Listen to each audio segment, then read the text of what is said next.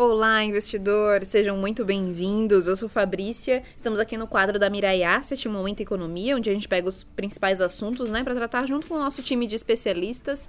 Estamos aqui com o Júlio. Tudo bem, Júlio? Tudo bom? Com o Vicente. Olá, pessoal. Com o Pedro. Olá, pessoal. Com o Marcos. Fala, gente, tudo bom? E com o Rafael Piva. Boa tarde, gente. Uh, então vamos tratar aqui da, da primeira questão com o Júlio.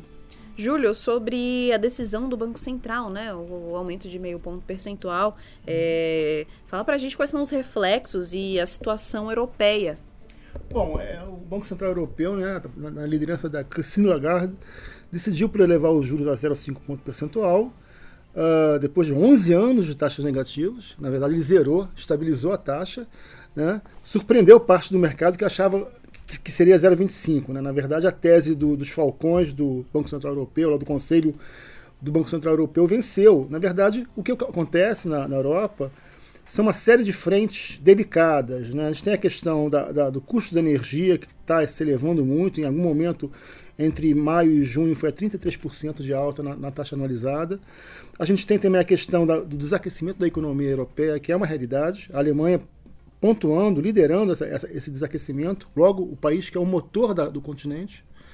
É, e a gente tem também a questão uh, uh, de uma inflação como um todo que é galopante, que foi a 8,6% na taxa anualizada, embora o núcleo não, não tenha ficado tão elevado, 3,7%. Ou seja, a, a boa parte da, da inflação na Europa é choque de oferta. Se fosse um núcleo mais espalhado, mais elevado, a gente teria uma tese de uma inflação mais disseminada nas várias, nos vários setores da economia. Não. É, na verdade, a inflação na Europa está tá ocorrendo pelo lado uh, da alta do, da, da, da, energia, realmente. Né? A energia. Custo, né? É, o custo da energia, isso. Que, já que a zona do euro praticamente é, é, depende totalmente, 40% do, do, do, é, da, da, do, do gás, do petróleo, vem da Rússia. Na Alemanha, a dependência ainda é maior, 55%. Então, é um quadro muito delicado que a gente observa na Europa. E, é, e ainda tem a questão da, da, da, da, heterogeneidade dos países membros, dos 19 países membros. Então, é, junto com essa decisão de elevar os juros em 0,5 ponto percentual, tentando amenizar o custo da energia, que não é, é mais, muito mais para ancorar as expectativas, já que esse, esse custo está dado, não é elevar juros que vai, vai, vai evitar isso. É, junto a isso, o, o, o Banco Central é, anunciou uma, um mecanismo antifragmentação. Isso, essa é a novidade da, da, decisão do Banco Central Europeu, que é um mecanismo em que o, o, o Tesouro, perdão, o Banco Central Europeu praticamente vai comprar títulos soberanos dos países que estiverem em situação ruim, dado o prêmio que vai ser colocado de forma diferenciada, porque cada país tem uma situação realmente definida. Isso não dá, dá para evitar. Faz uma pergunta aí. Uhum. Eu sei que a Alemanha sempre tem uma bronca disso muito grande, porque os alemães são super regulados, gastam é, pouco, é, né? É, é, é, o motor da, da, da, Europa, na verdade. Não é? Mais cresce, mais fluxo de comércio mais intenso. E aí a gente até lembra do caso dos PIGs no passado, né? Então, assim, ah, aqueles países gastam demais e o alemão tem que, que, que economizar é. para o cara gastar muito ali. É, é, hoje, se tivesse uma ruptura, acabasse o euro, seria um, um Deutsche Mark supervalorizado, né? É, e moedas hipervalorizadas, peseta, é, peseta lira, escudo, é, dracma grego. Os alemães aceitaram bem essa essa é, decisão? a, a, Alemanha foi, a Alemanha se antecipou na década de 90 com a unificação e várias reformas estruturais, com aquela agenda de reformas estruturais, foram realizadas. Né? A reforma da Previdência. É, fizeram o dever de casa. Reforma da Previdência, que é importantíssimo. Basicamente, a Europa é um país de, de idosos. Então, a expectativa de vida deles é cada vez maior. E aí muita gente se ancora na, na Previdência e é um custo elevado para todos esses países. Então, a, o ponto Previdência, né, Seguridade Social, é um dos pontos mais importantes da questão da Europa. Né? É, bom, então, em cima desse, de, desse debate, é, a gente tem também, é, é, sendo travado por lá, a necessidade de racionamento de energia. Então, a Bruxelas anunciou que está tá pregando, está defendendo 15% de racionamento é, e, claro, esses países mais fragilizados discordam, né? Quer dizer, você vai para um paísinho como, como Portugal, Espanha, são, são vilazinhas, vilarejos da Idade Média, eles não têm a mínima infraestrutura é, é, é para aguentar um inverno europeu. É, e aí, ainda mais racionando, né? cortando o gás, que eles vivem, dependem muito do gás, do gás de cozinha, enfim, do gás do dia a dia deles. Então, são países muito pobres. Então, a reação desses países foi logo, foi logo de cara. Não, não aceitamos esse, esse racionamento, mas é, nem 5%, como chegaram a cogitar depois. Então, eles estão agora enfrentando um problema de limitação de oferta de, de energia, de gás, muito grande. Né?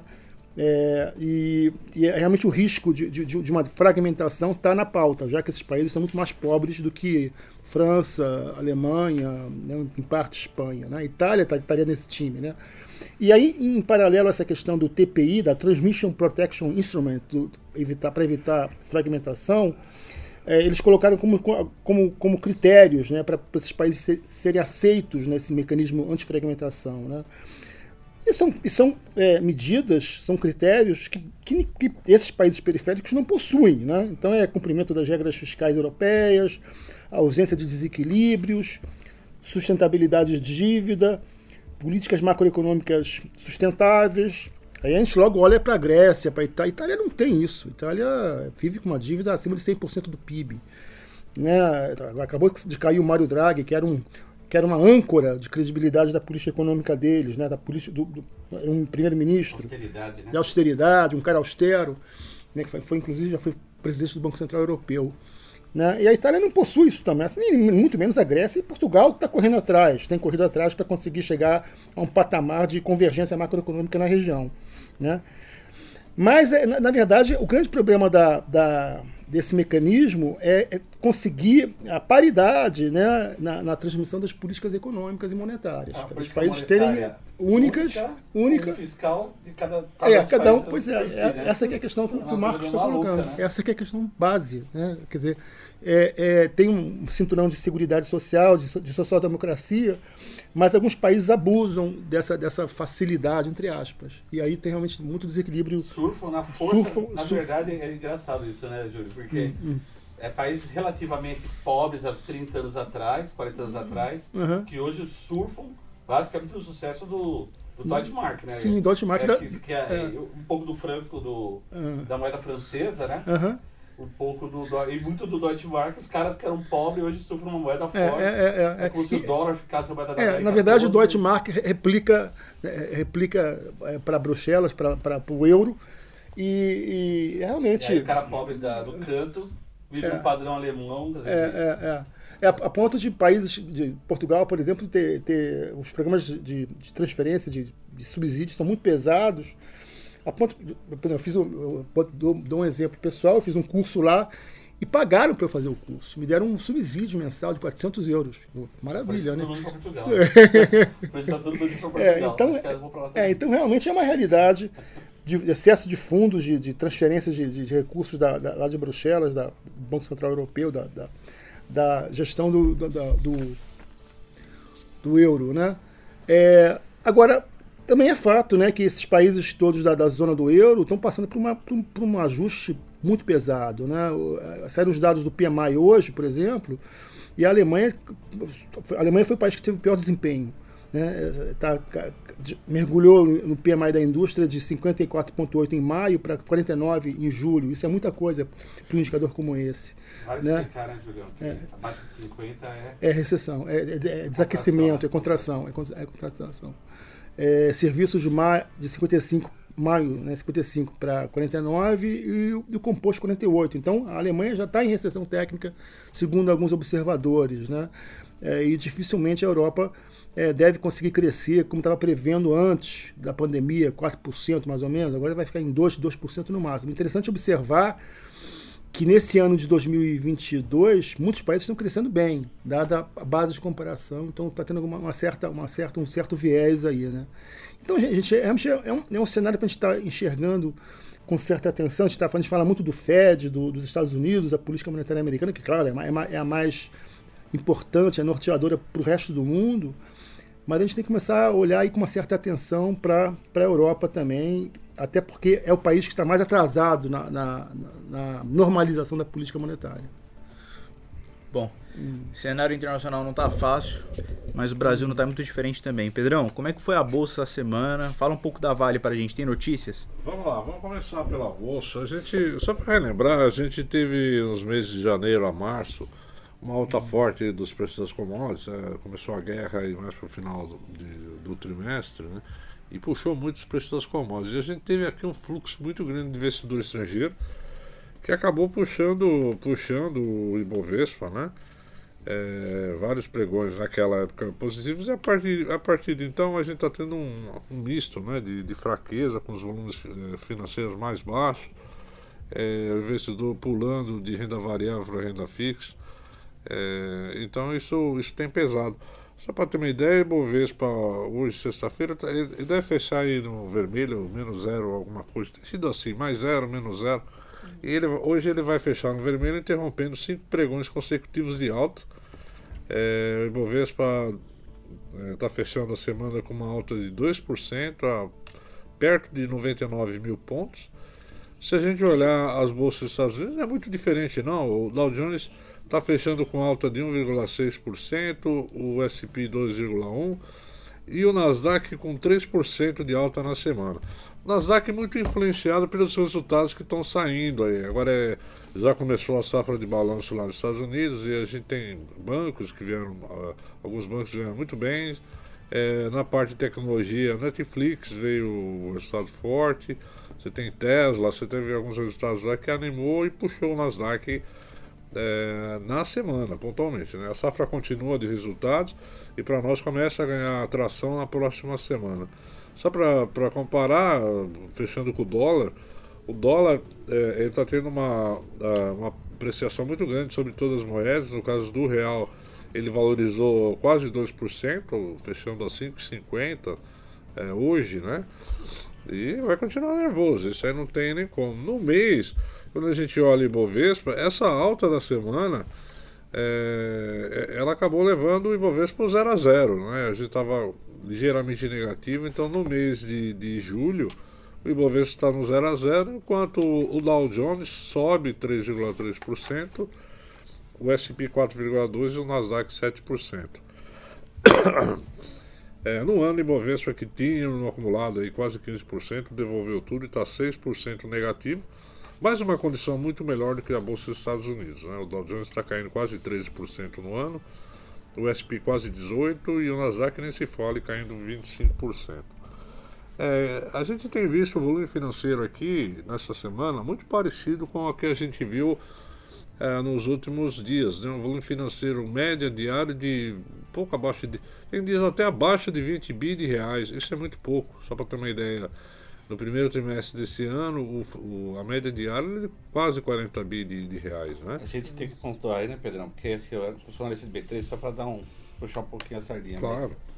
tem dois fatores importantes aí que a Pedro está falando. Uma questão é uma real queda de volume mesmo, quer dizer, o desinteresse ou não participação do investidor na ponta de compra ou venda, o próprio estrangeiro já um pouquinho na posição do diário menor que estava antes, os outros investidores fora. Mas tem um fator multiplicador, né? A gente fala da bolsa estava 120, 120 pontos. Tem um multiplicador de preço também, eleva o volume. É. Né? Então, a própria queda da bolsa, por todas as razões, uhum. o jogo volume dá para a bolsa para 90 mil, 96 mil pontos, 97 mil pontos, os preços gerais são menores. Entendeu? Então não é que a queda do volume é correspondente à queda do preço. Pode ter sido um pouco menor, mas a gente tem esse, é. esse fator também. Ele é um empobrecimento, tá? Para toda sim. a cadeia. Isso é pobre é, afeta, os afeta, nos afeta aqui, quanto participantes do mercado financeiro, como um todo, né? Todo mundo está falando de uma, de uma riqueza menor. A percepção do investidor estrangeiro com a proximidade de alta de juros dos Estados Unidos tirou né, aquela, aquele fluxo forte de, de de dinheiro nervoso, vamos dizer assim, de, de investidor estrangeiro. E, por outro lado, o, a pessoa física que se voltou muito à renda variável, quando uma Selic é 2%, com a alta da Selic, esse pessoal também foi saindo da bolsa, indo para a renda fixa. E, logicamente, o volume financeiro então acabou caindo chegando o nisso aí. nem se fala, foi montado na curva longa lá e foi embora, né? É, o último dado que a B3 divulgou de fluxo foi do dia 20 do 7 e houve um ingresso é, positivo de 306 milhões, é muito pouquinho, né? No mês de julho o saldo está negativo, o net, né? O, entre entradas e saídas, um, é 1,3 bi de reais negativo. No ano, como eu falei, lá no primeiro trimestre foi muito forte o fluxo. Então ainda está positivo 50,6 bi de reais. Isso aí deve sustentar aí um bom tempo, salvo algum acontecimento extraordinário. Uh, agora é interessante que o investidor estrangeiro é, ele não está tão ativo na, no, no, dia a dia, mas ele está comprado em opções. Estoque alto, estoque é, alto. Está né? com estoque alto, 243 mil contratos para ser monitorado, né? Mas enfim, é essa. muita coisa também, viu, Pedro, para chamar. Tem a questão dos ETFs também, né? Ah, sim, com é, certeza. Grandes gestores, eles montam ETFs, ETFs que produzem, por exemplo, o IBX100, o Ibovespa. Então, eles, eles parecem posições compradas que não são que a gente chama de long only, é. os caras que defendem, compraram uma tese, cada papel daqueles. Eles estão reproduzindo o índice, esse uma certa liquidez, digamos assim, né? Facilita entrada e saída. É. Ah, o, fato é que ainda a commodity caiu de preço, as commodities lá fora, o Brasil é um grande produtor, mas ainda estão em patamares elevados. Né? É, a gente vai continuar observando esse indicador aqui de, de contrato futuro, né, de Bovespa, porque é muito, se realmente tiver uma virada muito forte, é alguma sinalização, ou positiva ou negativa. Então, isso a gente vai continuar monitorando. E você tinha me feito uma pergunta sobre a Vale, né? É, do lado da Vale, o que é novidade é que ela soltou o relatório de produção e vendas do segundo trimestre. Como esperado, o volume não foi tão forte. É, na parte de vendas em minério de ferro, ferro foi 64 milhões de, de toneladas, né? É, isso aqui foi um, um decréscimo de 22% sobre o primeiro trimestre 22, a parte de vendas, tá? E é 2,2% abaixo do, do segundo trimestre 21. Na produção veio fraco, caiu 1%, 1% né, em relação ao segundo trimestre com o segundo trimestre, mas aí já era mais ou menos sabe, já esperado, né? não houve surpresa na parte de minério de ferro, nem na parte de produção, nem de vendas. Pelotas veio muito bem, 8,8 mil toneladas, cresceu 24% no, contra o primeiro trimestre e no segundo trimestre é, 19%. O negativo veio com o níquel, mas assim em termos de participação no resultado não é tão importante, mas é, é, é um produto importante que vai ter muita, muita influência nos resultados futuros da, da Vale, cobre, níquel com, no futuro aí com a questão da bateria de, de carros elétricos. Né?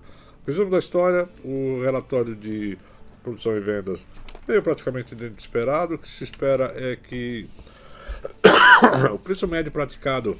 O preço das commodities caiu bastante, né? Então, subiu muito no primeiro trimestre, depois caiu bastante o preço do minério de ferro. Hoje está testando 100 dólares. O que a gente espera é que no segundo trimestre, na média, o preço praticado pela Vale fique na faixa de 115 dólares a tonelada.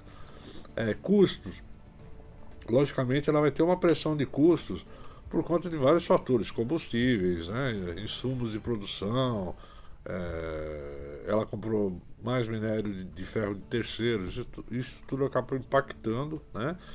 É, então, assim, de forma geral, os resultados do segundo trimestre, na comparação é, com o primeiro trimestre 22 e quarto trimestre 21, eles vão mostrar redução. Tanto que o EBITDA consenso esperado é, para o segundo trimestre fica na faixa de 5 a 6 bilhões é, de dólares. Né? Que é mesmo assim, se a gente for olhar a grandeza do número, não é, é pequeno. É queda sim, vai ser queda sim, mas assim são números cavalares. E a sinalização para a Vale continua assim de ser uma das grandes pagadoras de dividendos. Né? Essa margem EBITDA de 5 a 6 bi, ainda é muito positiva. E o que a gente queria reforçar aqui no nosso bate-papo da Vale, que o papel continua muito barato, muito barato mesmo. Além dela oferecer um yield, uma, um retorno por dividendo de dois dígitos, alguma coisa na faixa de 10, 11%, quando a gente olha o, o, o múltiplo preço, o, o, PL, né, 22, preço lucro 22, 4,1 vezes. Quando a gente Barato. faz comparação, é um número baixo. E quando a gente faz comparação com, com os pares puramente de minério de ferro, é 5,6 vezes. Quer dizer, ela está barata em relação até às concorrentes internacionais. É, preço valor patrimonial 1,4 vezes. A gente continua reiterando, vale aí com uma opção interessante e boa pagadora de dividendo. Obrigada, Pedro. Minha pergunta agora é para o Vicente. É, Vicente, ainda continuando nesse assunto de bolsa, É, sobre o setor de energia, tem, a gente tem, a gente tem alguma, é, alguma novidade? É, é interessante no momento? Pois é, Fabrício. É, eu, eu, como analista de energia elétrica, eu, eu acho que uh, assim, eu tenho uma visão muito positiva uh, uh, para todas as ações aí do, do setor elétrico, principalmente porque nós estamos nos aproximando do, do, do de, da, da, eleição, né? Que é em outubro. Eu, eu acho que isso vai trazer muita volatilidade para o mercado de ações. E então uh, ter algumas ações de elétricas no, nos portfólios aí, eu acho que é, é uma forma de, de, de fazer uma defesa para os portfólios e ainda terminar o ano é, de forma positiva, né? É dessa forma que eu, que eu vejo. Eu destacaria aí as ações de eh, as ações das, das empresas da Engie, né, que é geradora, a CPFL Energia, que é, é uma empresa integrada, geração, distribuição, uh, e a CEMIG, uh, que também vejo com bons olhos aí que todas essas empresas devem pagar é, bons dividendos né, né, com em relação ao resultado de 2022, que devem ser é, muito bons. Uh, eu gostaria de destacar também as ações da eh, Eletrobras, eh, Eletrobras Uh, tendo em vista que as operações for, foi muito bem foi muito bem feita né, recentemente e agora tem uma expectativa no mercado de que o Wilson Ferreira Júnior, que é o que foi que é do setor elétrico há muitos anos é, e ele já foi presidente da é, Eletrobras e é, é, provável que ele retorne para a companhia agora que é uma, se, é, se refere a uma, uma companhia pri, privatizada, né? Então, eu, eu acho que a presença dele vai ser muito importante para a condu, condu, condução do, do, do, plano de investimentos, da, da expansão é, e das, é, das, das, questões que precisam ser bem executadas aí no, no na empresa. Né? Isso vai, a, vai fazer com que uh, o valor uh, que, que realmente exista na Eletrobras uh, realmente seja revelado ao mercado a partir de agora. Então, o track record é muito positivo, né? Ah, sim. A do, história dele. A história desse executivo é, é, muito, é muito bem sucedida, né? Ele começou ali é, ali há muitos anos atrás na, na, na, na, estruturação da CPFL Energia, né, que foi, que foi a, a melhor companhia do setor elétrico por muitos anos. É, então eu acho que ele tem ele é, é a pessoa ideal para estar. Tá, a mesma tá... passagem da Eletrobras primeira foi muito positiva, né? Sim, Tentou sim. fazer outra coisa que não dava para ser feito também, por ser uma empresa que não tinha, né? todo aquele. Liberdade, né? É, não tinha a liberdade que ele vai ter agora, né, Vicente? É. Sim, sim. É, foi muito importante. A primeira passagem dele na, na, na companhia foi até que né, é, preparou a companhia para que ela fosse é, privatizável, né? Que fosse levada ao mercado. Aí teve, e vocês podem ver que teve um grande interesse na operação, né? teve todos os fundos. É, eu é... mesmo entrei, disse que errada com o pé dele, né? ah, é interessante, né, Vicente, que, que a ida dele para a Vibra foi muito bem recebida pelo mercado, pelo nome dele, pelo currículo dele e tudo mais. O papel subiu bem na época. E agora, com essa notícia de que ele vai sair da Vibra para Vibra Energia, né, que é a antiga BR distribuidora, né? É, que ele vai voltar para a Eletrobras, o papel da Vibra subiu. Né? É, mas subiu, subiu forte. Não porque ele está saindo, mas é porque não. tinha caído é. também porque achava que ele ia sair. Coisa e tal. Não, não, agora está livre, né? O papel, é, tá exata, livre. o papel estava represado, porque é. todo mundo queria. Pô, esse cara vai embora, esse, né, ele vai sair e a empresa não, faz, não pode fazer nada enquanto ele não sair. Então, é assim, a saída dele acabou gerando, esse, tirando esse gargalo. Então, isso foi muito bem recebido também do lado do investidor da Vibra, né? Só por curiosidade. Tá. Ah, legal. E assim, então, uh, eu, eu, tenho essa, essa visão otimista né, com, com as ações do setor elétrico. E aí destaque, e, e os, os, destaques são essas empresas aí que, que a gente já falou. Boa, Obrigada. Vicente. Obrigada, Vicente. É, bom, falando ainda de bolsa, só que mudando um pouco aqui o segmento do elétrico para o bancário. Marcão, Banco do Brasil, qual que é a expectativa para o segundo trimestre? Você vê como é que são as coisas, né? O Vicente vem aqui, fala de um, um setor bacana, seguro, para passar pela tempestade, beta baixo, né? Como que você falou? Beta pra tomar sopa? Pra... É, para tomar sopa à noite, né? Um setor que você pode comprar e tomar uma sopinha à noite. Aí vem o Marcão, numa sexta-feira, e fala o quê? Vamos comprar Banco do Brasil. Que é teste para cardíaco, né? É teste para cardíaco. Não, mas, gente, assim, é, é- é- certas coisas a gente entende, o mercado precifica, em tempos de crise precifica risco mais que retorno. E, obviamente, o Banco do Brasil, ele embutiu tudo esse risco, né? Vou chamar risco político. Hoje o Banco do Brasil está fazendo um trabalho excepcional. Hoje, já na presidência do Rubens Novaes, e essa nova presidência, o Banco do Brasil tem um desempenho espetacular. Está fazendo um dever de casa. Entendeu? Todavia, o que, que a gente percebe é que, mas se trocar de governo, eu não vou nem falar do governo A ou B, que não é nosso papel aqui, né? Mas, assim, o risco de um governo chegar lá e fazer uma intervenção foi ano passado, com empréstimos com, digamos, régua baixa, né? Sem o devido critério para dar o dinheiro, um risco de default muito alto. Então, o mercado, ele, a gente chama de overreacting, né? Exagerou um pouco. O que o Banco do Brasil vem entregando é desempenho. Para ter uma ideia aqui, o que, que, o que, que acontece? Eu estou uma expectativa positiva em relação ao Banco do Brasil no segundo trimestre. Eu acho que alguns eventos aqui que a gente pode citar vão contribuir para um, um bom resultado, um bom desempenho.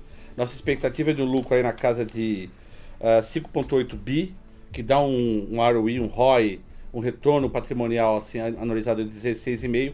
Estou sendo conservador, o mercado trabalha até com mais. E, e é, um, é um desempenho muito bom para o Banco do Brasil na atual circunstância. O que, que a gente espera para o segundo trimestre? Que essas margens eh, que a gente chama de NI, NI, né? eh, ela, elas melhorem. O que, que é essa margem financeira, essa NI? É a diferença em que o banco opera. Qual? O banco, quando ele pega dinheiro, que de onde o banco pega dinheiro? Ele pega dinheiro do seu depósito, obviamente. Você compra CDB, você faz um depósito à vista, o CDB é um depósito a prazo. Tem várias formas de captação do banco. Então, onde ele capta, ele tem que pagar um juro. Concorda? Então, assim, tem que remunerar quem deixa o dinheiro com ele. Ele pega esse dinheiro e faz o que com esse dinheiro? Muitas coisas, mas a principal, que é a razão de ser do banco, é emprestar. Então, essa chama-se intermediação financeira. A difer- o diferencial de juros entre a captação e a não é a doação, mas a aplicação desse dinheiro via empréstimos e outras fontes, empréstimos inclusive ao governo, né? Você está substituindo até com o Júlio, empréstimo inclusive ao governo, quando ele compra títulos do governo para fazer rolagem da dívida, né? Que se chama de margem a mercado.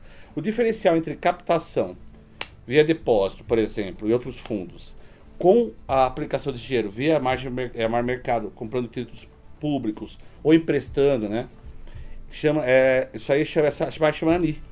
Então a gente acha que vai subir, mas vai subir tanto porque você está dando um dinheiro mais caro numa ponta, mas que o Banco do Brasil tem umas vantagens, por ser um banco estatal, de ter fundos né, mais baratos, fundos dedicados, chama de dinheiro carimbado. Por exemplo, é, ele é um, é um grande prestador de dinheiro para o agronegócio brasileiro, por exemplo. Né? Um grande diferenciador do agronegócio é o Banco do Brasil, como grande diferenciador do segmento imobiliário brasileiro é a Caixa. No caso da Caixa, é um dinheiro muito fácil de a gente identificar, é o fundo de garantia, que está lá. É um dinheiro que remunera muito pouco, né? mas ele é um fundo de reserva. E esse dinheiro é, é- é usado para quê? Para financiar o desenvolvimento do mercado imobiliário, né? construção e tudo mais. Para a gente comprar nossa casinha própria. Né? O ponto básico é o seguinte: a expectativa que eu tenho para o segundo trimestre, no caso do Banco do Brasil, tem a ver muito com essa questão de como ele capta, né, os fundos que ele tem lá capta barato, e com o perfil defensivo da carteira dele. A gente não para para pensar, mas 30% da carteira dele é agronegócio. Mas, Marco, agronegócio é defensivo. Em tese, é um, é um serviço, é um, é um segmento com risco alto, né? risco de interpere, de perda de safra, mas efet- efetivamente é um risco que ele, passa para seguro, isso daí. Né? Sai, um pouquinho dele. O que, que acontece? É um setor que, de certa forma, está vivendo um bom momento. O agronegócio brasileiro vive um bom momento, pelo menos há, há mais de década. Então, estamos falando de um setor que paga suas dívidas regularmente. Tem um default muito baixo.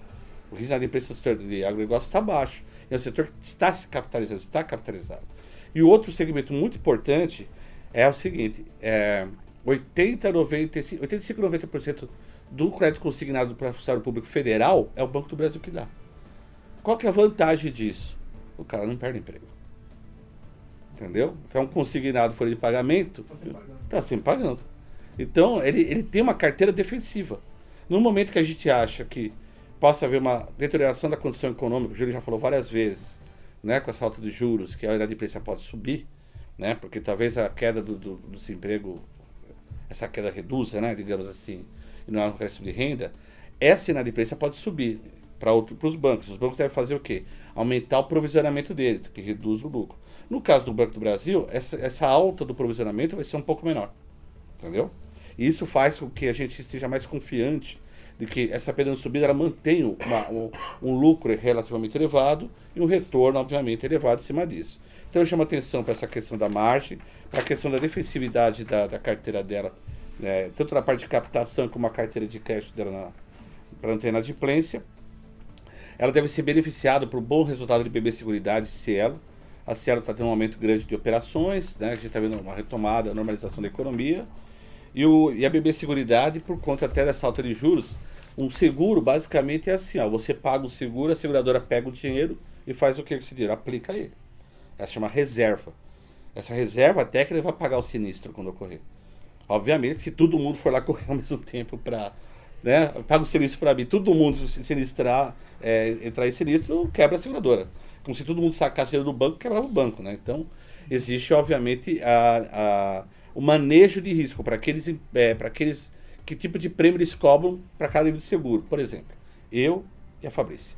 Eu dirigindo, eles cobram muito mais que para a Fabrícia dirigindo. A Fabrícia deve dirigir bem, bem calma.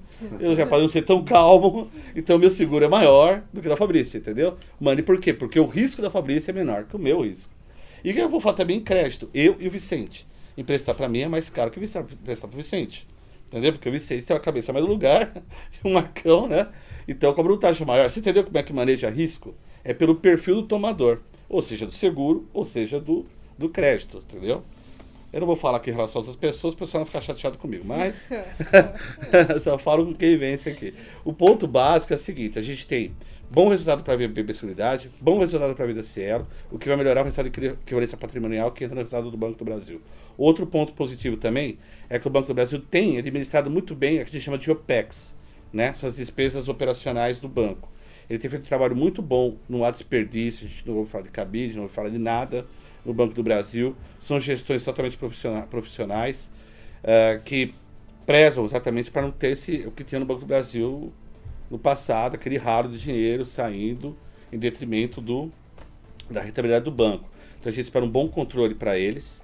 Uh, e eu acho assim que a gente tem que ficar muito atento ao que eu falei no começo, a esse nível de desconto que, na minha opinião, está muito exagerado. A não ser que o Banco do Brasil, que haja uma eleição, que um candidato totalmente translocado entre, e, por exemplo, abra crédito, torta direito para salvar o Brasil, o crédito do Banco do Brasil, o que é ruim até para níveis de segurança de Basileia, coisa desse tipo, na minha opinião, há um exagero. Ele está tradando, você ideia? A gente fala tradando, pessoal, é negociar, está negociando com múltiplos por exemplo, ó, o price earnings, o preço-lucro para esse ano dele está 3,2 vezes.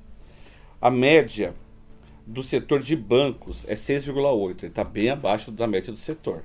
A média do nosso Stock Guide, o Mirai 200, ele é 7,4, porque é um Stock Guide todo, das 200 empresas.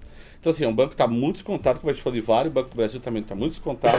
Se a gente usar o indicador Price, é, price Book Value, quer dizer, o preço da ação em relação é, o preço da ação nada mais é, gente, que o, é que o patrimônio líquido da empresa é valor de mercado. O que vocês negociam, o que a gente compra e vende na bolsa, é uma participação do patrimônio líquido da empresa. Isso é uma ação, tá?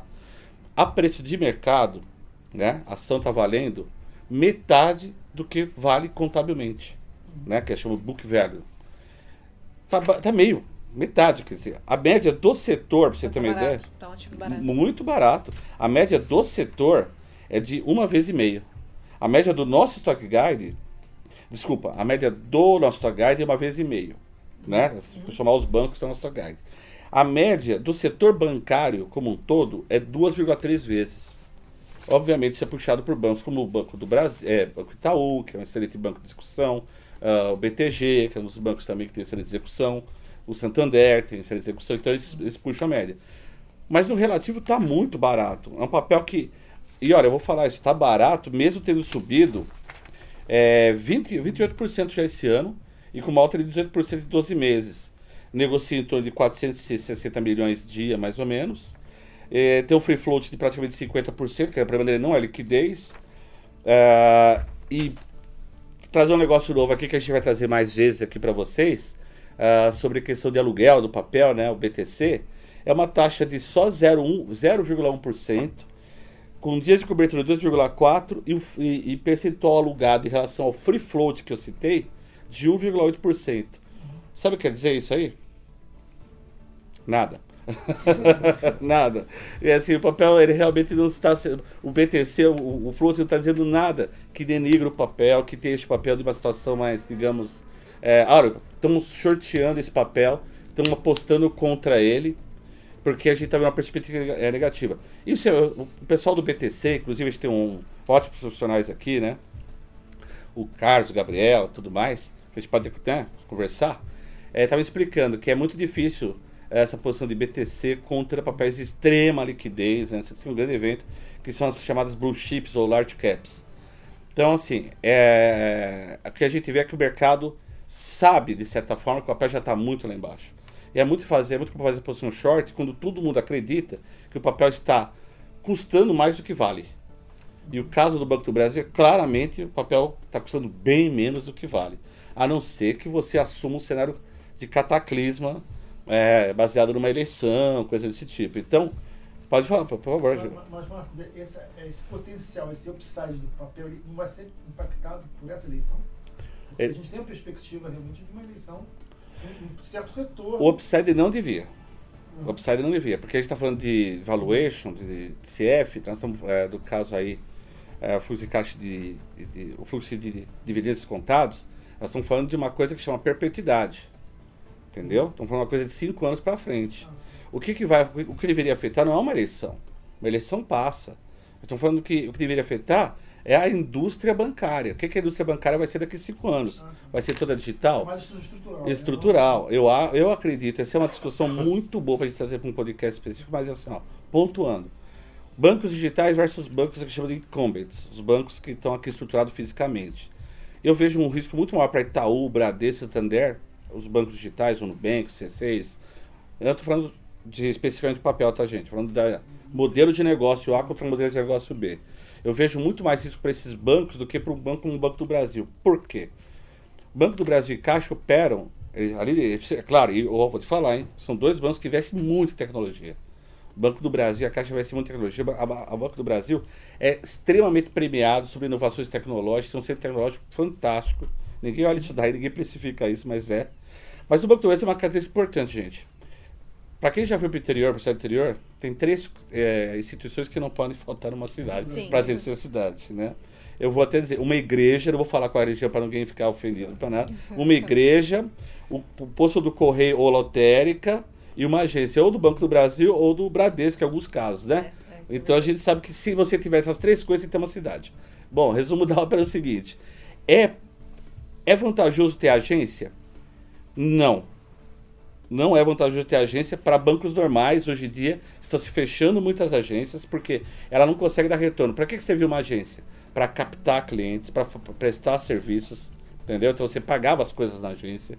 Você Uma coisa mais cara que tem para operar uma, uma, uma, é, um banco é transporte de valores. A coisa mais cara que qualquer diretor fala para você é transporte. Botar carro forte lá, segurança, parte rotativa, é muito caro. Então, assim, não é mais vantagem. Por isso que hoje todo mundo aqui está abrindo conta digital. Né? Não vai lá tomar café com o cara. Os caras te vendem os produtos pela, pra, pela plataforma, pelo aplicativo.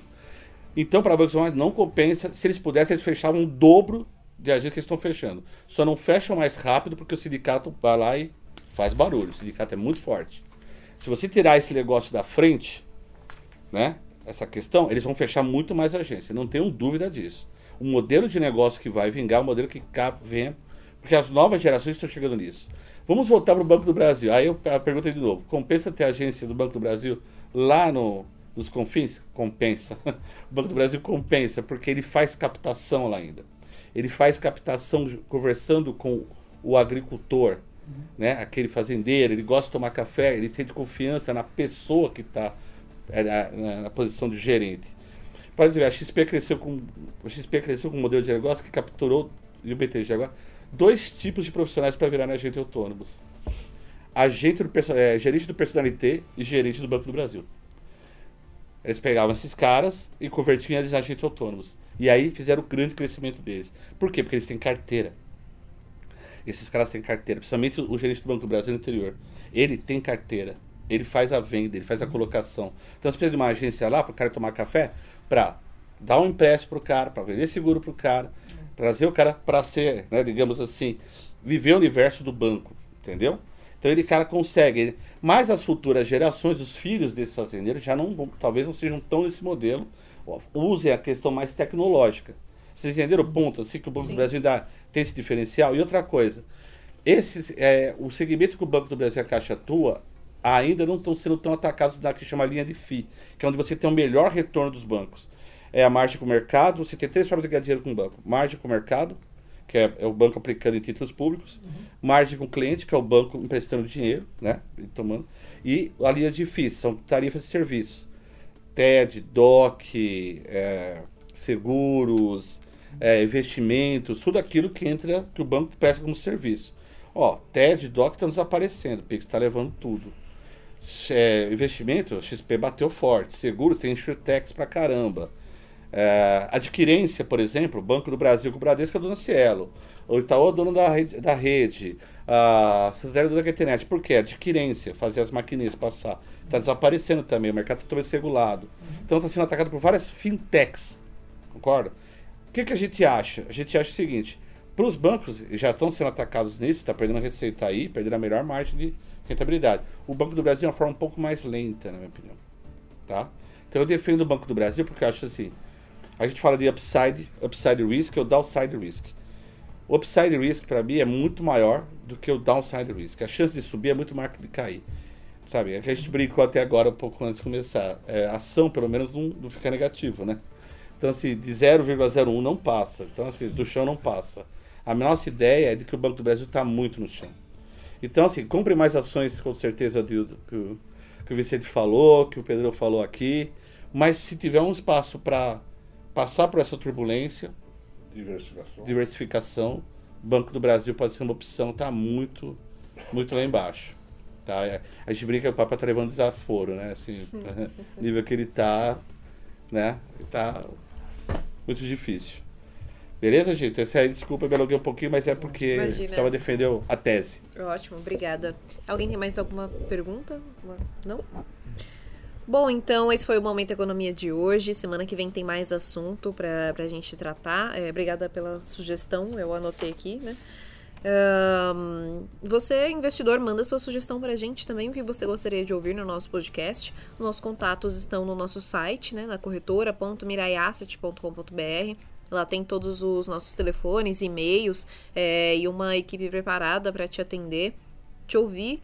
Não esqueça de ouvir o nosso call matinal no número DDD 11 2789 2197, todas as manhãs, 8h50 da manhã.